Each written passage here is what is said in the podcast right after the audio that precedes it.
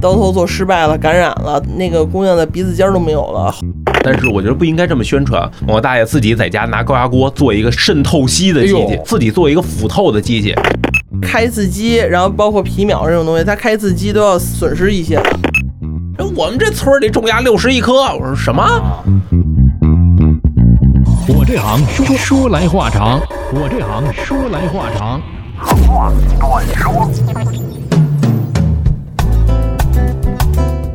我这行说来话长，哎呀，今天接着来和流氓医务室的两位啊，改这个常驻了，改常驻常驻啊，这这说了好几期了，女生啊骚高艳啊，男生啊银老师啊，银是银色的银，呃，银色的银呃，对银色的银。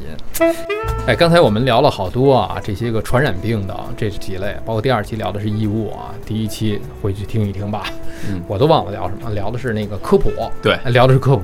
这一期啊，咱们刚才留了一个悬念，说我们聊点锦上添花的，因为有些医院它不是救人的，也不是、呃一定治病的，嗯对它可能是锦上添花的。啊比方说，大家可能也都知道，像医美嗯，整容、整形这种是吧？有的整形咱们说是它可能先天的，有一些啊、无法去能够跟我们正常普通人去一致的这种长相啊，这种啊，还有一种是想我觉得改造一下、嗯优化一下。啊，比方说鼻子挺一点，眼睛大一点，对，啊、额头丰满一点。大雁在这方面比较有话语权哈。我有就是大家不要误会啊，可不以是说大雁她自己整形，不是这个意思啊，嗯因为她这个行业的接触的也比较多。对，对，因为可能我们就是接触的，平时接触也比较多，然后能看到各种手段，然后嗯因为主要在影像科嘛，然后还可以见到很多的失败案例，嗯，然后都是因为各种原因巴拉巴拉的，嗯，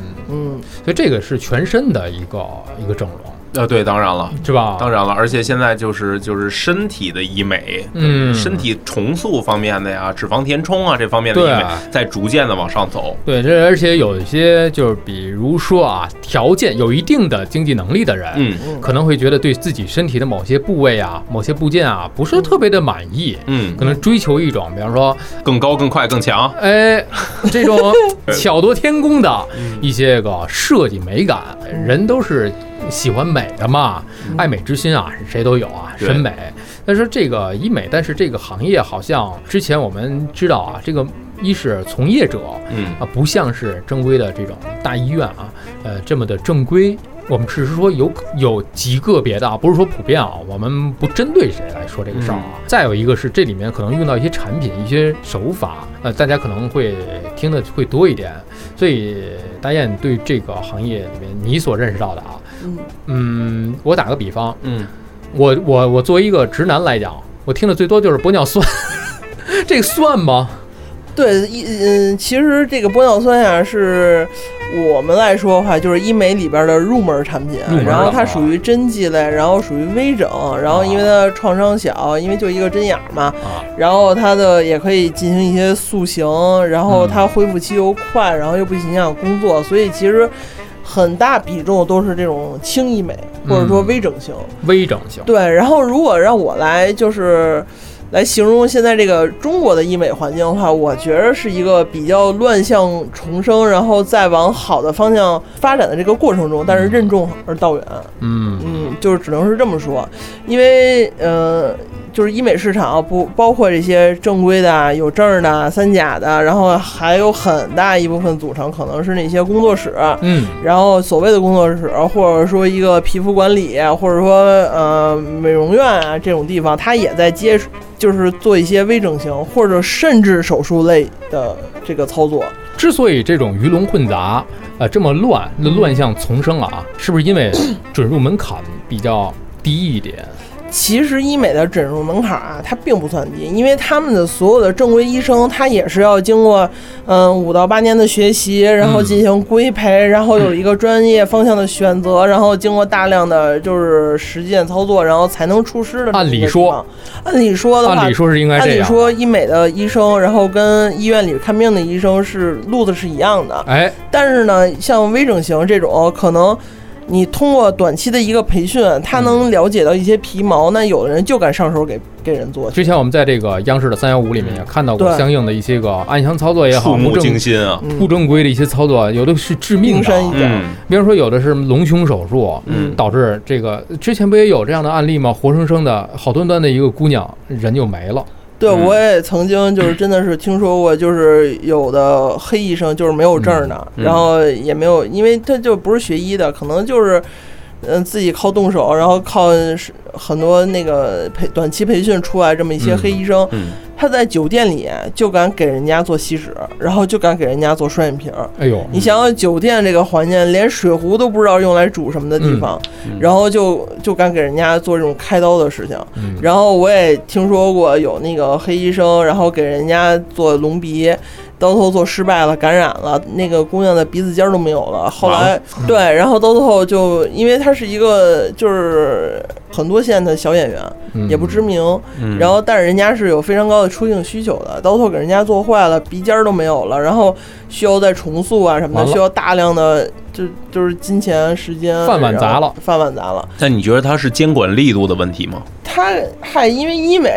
在咱们国内其实还是算一个比较新的，嗯就是嗯跟嗯传统嗯嗯医疗来比的话，嗯还是很新，而且就是很多都是呃外科大夫呀什么的嗯转型的，对然后而且他就不会说像看病那么那么复杂，嗯所以有一些黑医生他就是顺手，然后嗯就要做这件事儿，然后到最后那个姑娘。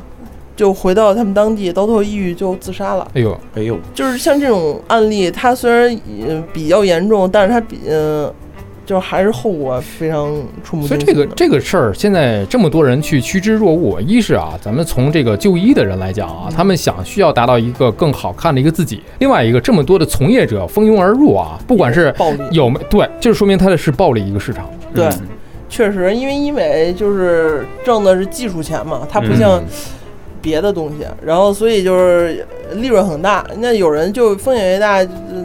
就就有人去回回上赶着来嘛。嗯，所以，哎，反正就是黑医生在国内还是有很大一部分人的。然后，嗯但是中国呀、啊现在也已经开始有各种的法规，有一些行业标准，然后包括资质要求都在逐步的跟上，然后来规范。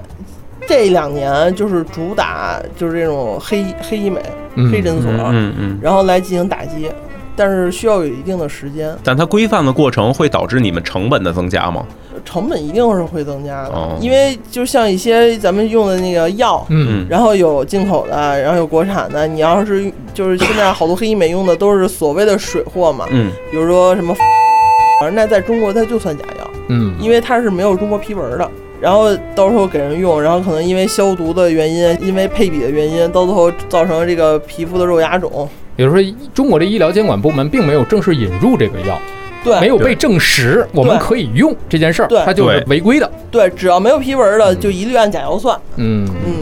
所以呃，现在医美行业就是利润很大，因为这可能这一支药才几百块钱，但是我可能转头就收你七八千块钱。但是话说回来了，它需要有一个过程，可能若干年去规范它，嗯整治到一个规范的一个呃都是需要途径过上程。但是在这个过程当中，我们作为普通人来讲，嗯去选择医美的这个时候，应该看哪些方面呢？首先要看它的资质，资质因为所有的资质，包括人、包括诊所、包括它这个医疗环境的资质，都是应该在嗯墙上贴着的明示，嗯明示，嗯然后让人看到。然后其次的话，嗯，你再看看它这个医院的规模呀、环境啊，包括一些案例啊，然后风评啊等等这些。嗯，但是首先不变的就是资质，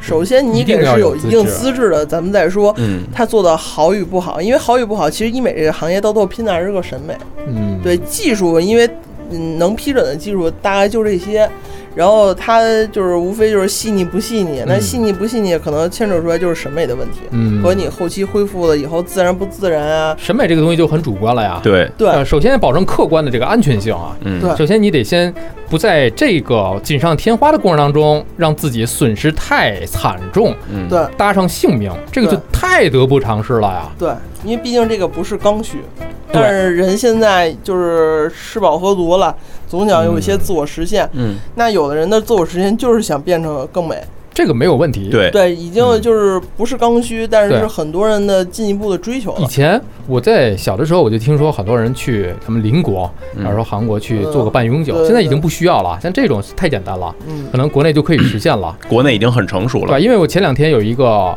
朋友，他在新加坡，最近想因为疫情没有去得了嘛，嗯，想去韩国去整容啊，或者怎样怎样的，是不是韩国就是像我们邻国这样的一个国家，他们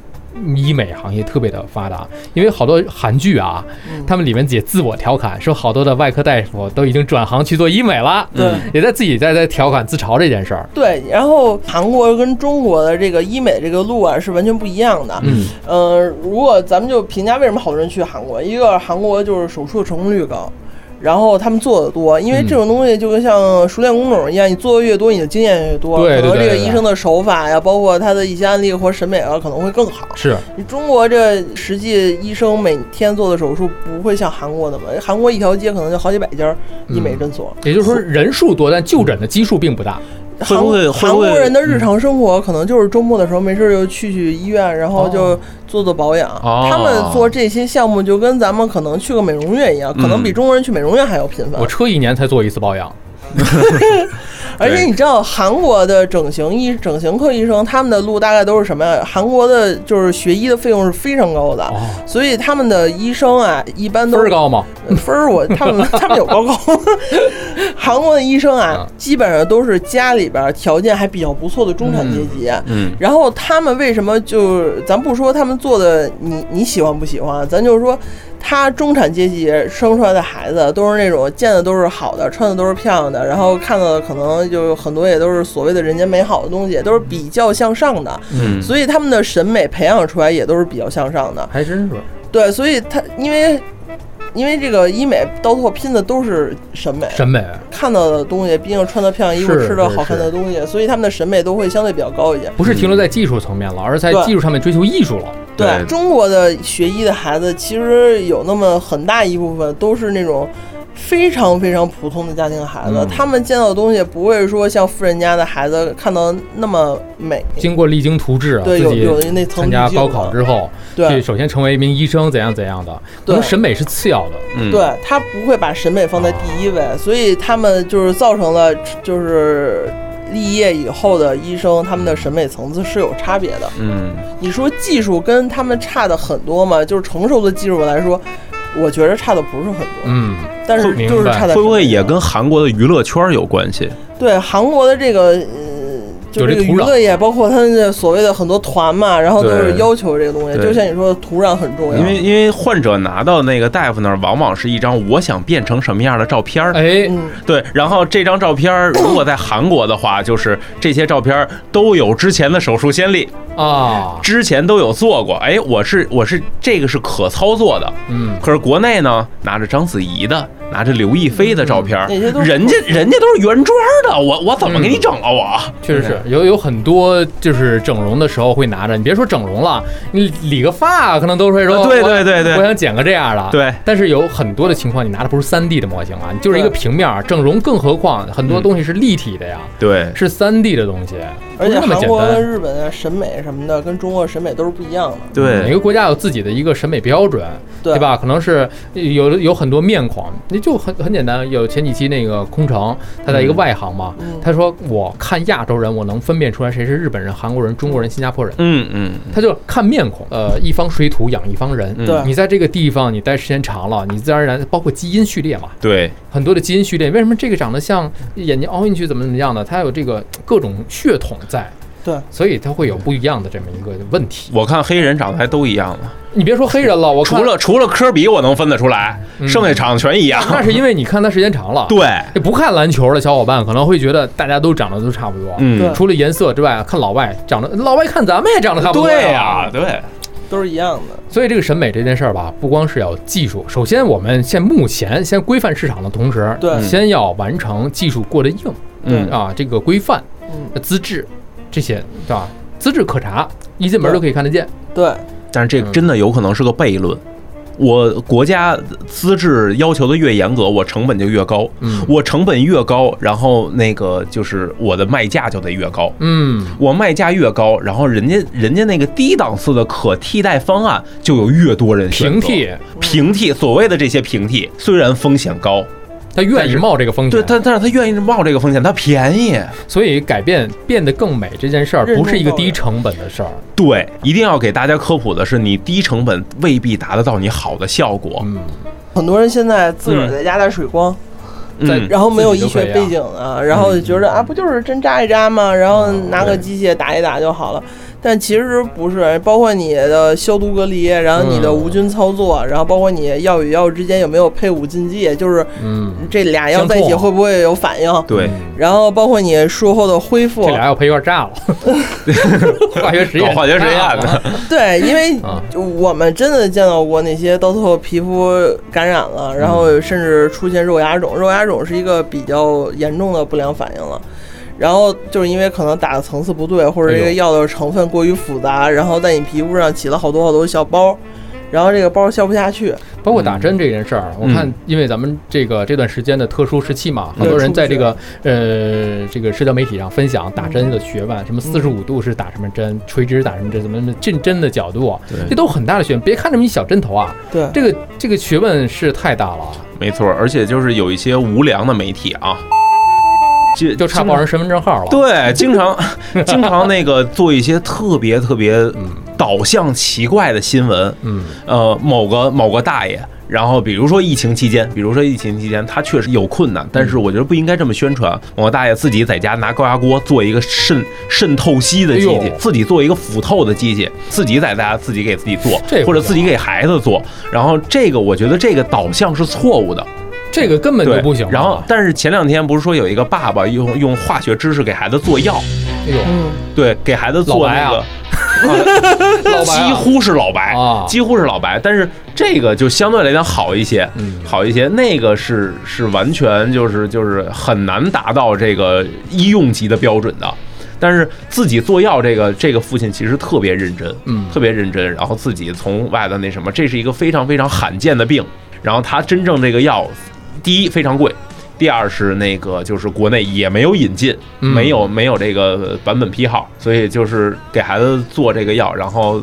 最终现在、就是、孩子怎么样了？孩子现在哎几乎要治好了，对，几乎要治好了，虽然没致命，但是我不提倡这样做。对，我觉得是不提倡的。这两件事儿，我们觉得分分别来分别来对待看。嗯然后我觉得自己在家尝试做这些东西，我觉得特别不提倡，很危险。而且啊，我觉得就是自己首先还是不要随意去上上网查某嗯搜索引擎里面一查全是癌，对对吧？一是吓唬自己，对二是不是说轻和重的问题，而是对你对不对的问题。嗯可以再聊一下这个，你说那个几大综合征这个啊哎，啊对综合征可以聊一下。哎，最后我想问大家一个问题啊，我还听说一个词热玛吉，它是一个仪器，一个仪器，对嗯，哦然后一般热玛吉都是跟超声刀组合在一起的，超声 刀，嗯。射频类的啊，激光类的都属于光电仪器。呃，其实啊，它就是以各种不同的方式往那个加热皮肤内部加热，话糙理不糙。对，往皮因肤为内部加因热。为我听过，啊大家就说这个东西吧，就是相当于一块肉啊，给你热一下、对烫一下，怎么怎么样的。造成了运就跟运动烤肉一样运动嘛是运造动吧成了真皮层内部的轻微烫伤，哎，你看主这要这主要是针对的是肌肉层和筋膜层，对因为大家都知道这个皮肤什么表皮、真皮，然后筋脂肪、筋膜、肌肉嘛，挨完了烫就紧了。就对，就是它就是把皮肤收缩了，就是烤肉那个有点过了，但是它哦其实都是热能，然后让造成它的事收儿缩，是这么个事儿啊。对对，但是这个东西是有用吗？有用。有用。但是有用啊光电类，我认为它是一个保养类的项目，它不是一个治疗类的。就治疗类就是什么，我这已经搭了，然后我全都给它提上去，一下就紧致了，嗯不是？它是需要你长期的维护，然后比如说定期的，呃，每半年、一年、两年，然后这样定期做的，嗯，然后才能达到维持这个效果。嗯所以它是一个保养类，并不是一个就治疗是项目。就过两年大夫又好了那个。哦，那那个那个是拉皮那个，对是吧？那个只能是耷拉下来那拉个皮手，术，对，是吧？那个是正规的医疗手术了。但是对这个啊热玛光电吉，类也是正规的医疗项目，哦它也应该是由医生来操作的。嗯按理说也按理是说需要在有资质的地方做了，你看看但是有很多地方它就是没有资质，它就给你。所以有很多人啊就是一谈到热玛吉的时候啊，他可能会有一些偏见啊，嗯因为这个偏见来源于可能就是有一些不正规的嗯这个所谓的机构对或者工作室啊，只是用了一个叫做跟我们平时在正规的机构里面用的是同样的设备，嗯但是同样设备可未必有的人会用或者用的对与不对。对，因为它牵扯到能量、能量的大小，然后它嗯能量的深度，然后达到的层次的